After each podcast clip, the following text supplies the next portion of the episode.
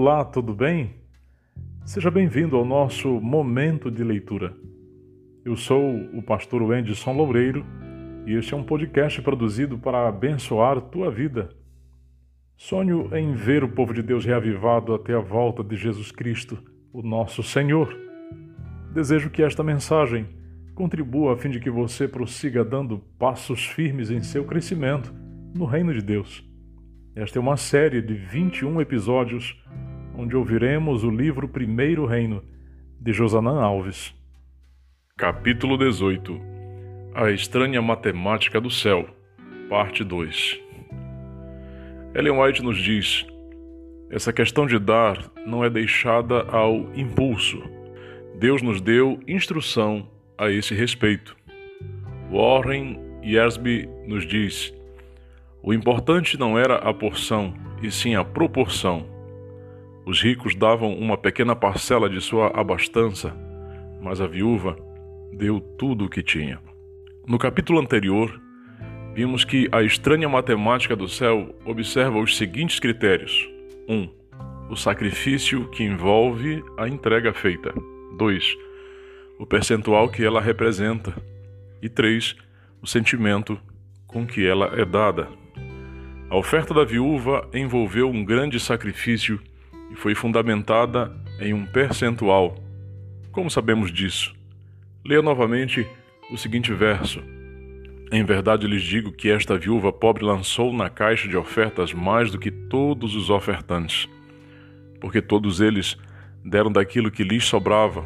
Ela, porém, da sua pobreza, deu tudo o que possuía, todo o seu sustento. Marcos 12, 43 e 44.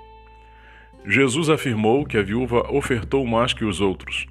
Se o critério for valor, isso não seria verdade.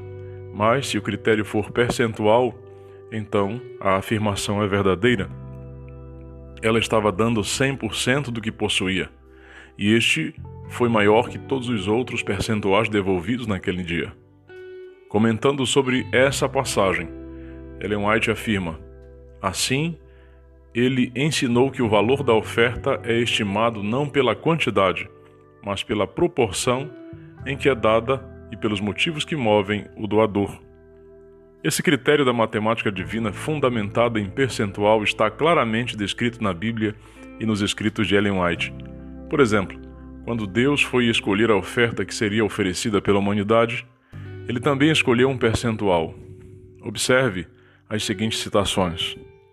O abnegado amor de Cristo é revelado na cruz para que o ser humano pudesse ser salvo. Ele deu tudo quanto possuía e em seguida entregou-se a si mesmo. Ao dar seu filho, ele derramou sobre nós todo o céu em apenas uma dádiva. Existem duas palavras nessas citações que nos fazem entender qual porcentagem foi escolhida por Deus para sua oferta pela humanidade perdida tudo e todo. Se você chegar a um banco para fazer um depósito, entregar ao caixa um maço de dinheiro e disser: Quero depositar em minha conta todo esse dinheiro. O que você está dizendo, na verdade, é: Quero depositar 100% desse dinheiro que lhe entreguei. Um dia no céu, Deus decidiu quanto seria entregue para a salvação do mundo. Aqui está o registro de uma parte dessa reunião. Cristo deliberou em conselho com o Pai: nada poupar, por custoso que fosse, não reter coisa alguma, por mais elevado que fosse seu valor, para livrar o pobre pecador. Ele daria o céu inteiro a essa obra de salvação, de restaurar a imagem moral de Deus no homem. E aqui está o resultado da reunião. O Senhor Deus do céu reuniu todas as riquezas do universo e as depôs para adquirir a pérola da humanidade perdida. O Pai entregou todos os seus recursos divinos nas mãos de Cristo para que as mais ricas bênçãos do céu pudessem ser vertidas sobre uma raça decaída. Essa dádiva foi dada ao homem para convencê-lo de que Deus não deixou de fazer coisa alguma do que podia fazer, de que nada é retido, mas todo o céu foi vertido numa grandiosa dádiva. Três vezes nessa citação ocorre a palavra todo. Deus entregou 100% por sua oferta de salvação. Esse é o padrão para afirmar que os dízimos e as ofertas também devem ser entregues a partir da escolha de um percentual. A questão é que, para o dízimo, Deus escolheu um percentual. A palavra dízimo literalmente significa 10% das rendas de alguém, tanto no Antigo quanto no Novo Testamento. De acordo com Russell Champlin, a palavra dízimo significa a décima parte de alguma coisa. Já em relação às ofertas, Deus deu a liberdade para que o adorador escolha o percentual a ser devolvido. Veja algumas passagens bíblicas sobre oferta que confirmam essa afirmação. Mas cada um oferecerá na proporção em que possa dar, segundo a bênção que o Senhor, seu Deus, lhe houver concedido. Deuteronômio 16, 17. Você percebeu a palavra proporção? A proporcionalidade era praticada nos regulamentos divinos da vida religiosa e civil do Antigo Testamento. Na orientação para a adoração, quando os homens fossem ao templo, deviam dar ofertas na proporção em que pudessem dar, segundo a bênção de cada um. Deuteronômio 16, 17. Ou seja, a proporção é de acordo com a prosperidade. Mais bênção, mais oferta. Não se trata de valor aleatório e sem referencial algum, mas de proporção, de acordo com a bênção. O referencial é o ganho que obtivemos. A Bíblia está tratando do percentual daquilo que ganhamos? O apóstolo Paulo ratifica esse princípio no Novo Testamento ao afirmar: No primeiro dia da semana, cada um de vocês separe uma quantia conforme a sua prosperidade e vá juntando para que não seja necessário fazer coletas quando eu for. 1 Coríntios 16, 2. Outro exemplo bíblico é o caso da oferta do casal Ananias e Safira.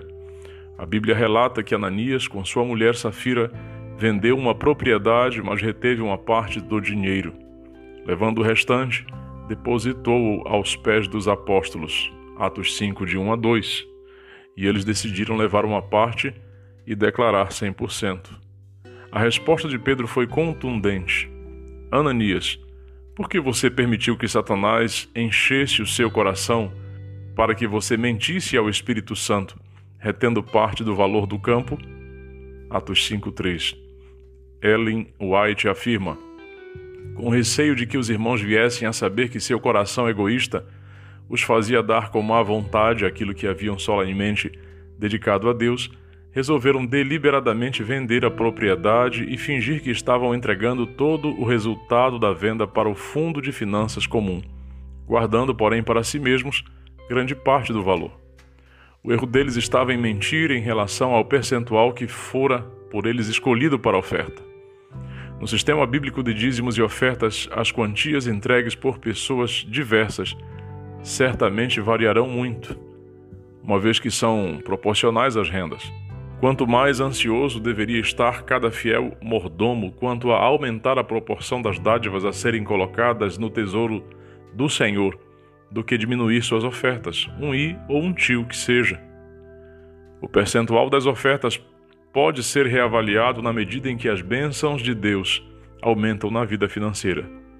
Lembro bem o dia em que eu recebi pela primeira vez um pagamento por meu trabalho.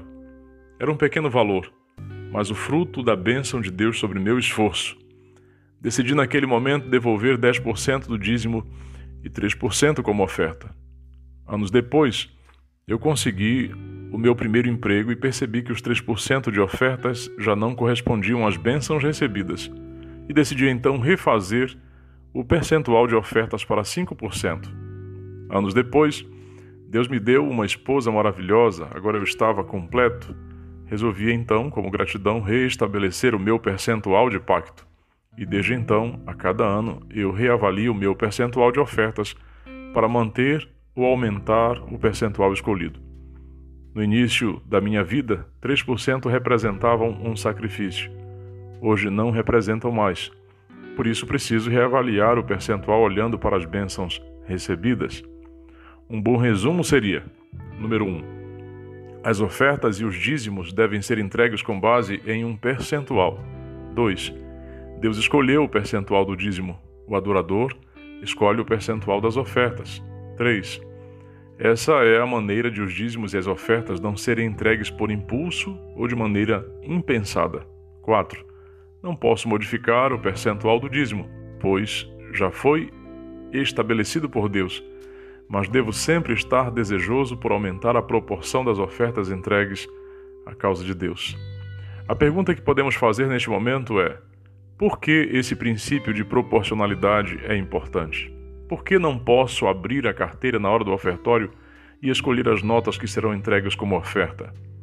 A seguinte história pode nos ajudar a encontrar a resposta. Certo dia, um pai estava separando os valores de dízimos e ofertas para levar à casa de Deus no sábado seguinte. Ele sempre pedia a ajuda dos filhos para essa atividade. A intenção era ter a oportunidade de ensinar às crianças os valores do reino de Deus e os princípios de fidelidade. Naquele mês, a família estava devolvendo os dízimos e as ofertas do salário, do 13º salário e de uma ajuda financeira que havia recebido de um parente próximo. Aquele pai havia decidido devolver uma quantidade de 15% de ofertas. Quando os cálculos terminaram e as crianças viram o valor total, perceberam que era uma pequena fortuna na perspectiva delas. Ficaram abismadas e disseram: Pai, é muito dinheiro. Tem certeza de que você vai entregar tudo isso de dízimos e ofertas? O pai, notando uma ótima oportunidade de ensinar os princípios da fidelidade, respondeu: Filhos, vocês não sabem como estou triste de entregar só esse valor. Eu queria entregar um valor dez vezes maior de dízimos e ofertas, pois um valor dez vezes maior seria a proporção de um valor recebido de Deus dez vezes maior. Quando entregamos muito, quer dizer que Deus nos tem dado muito. Você entende? A devolução proporcional representa o reconhecimento da proporcionalidade das bênçãos recebidas.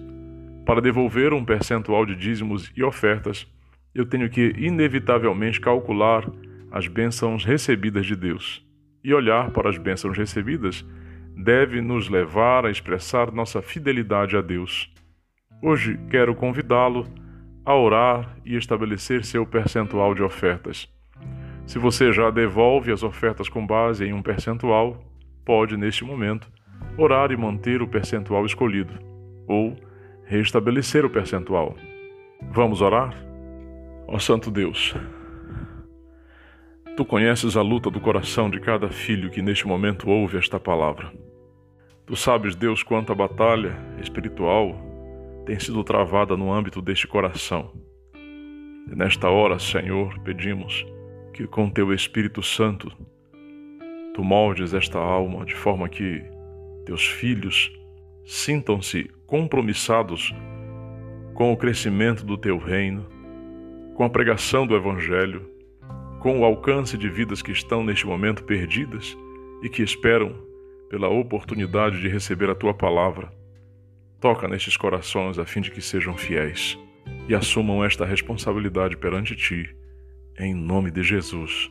Amém, Senhor, e glória a Deus.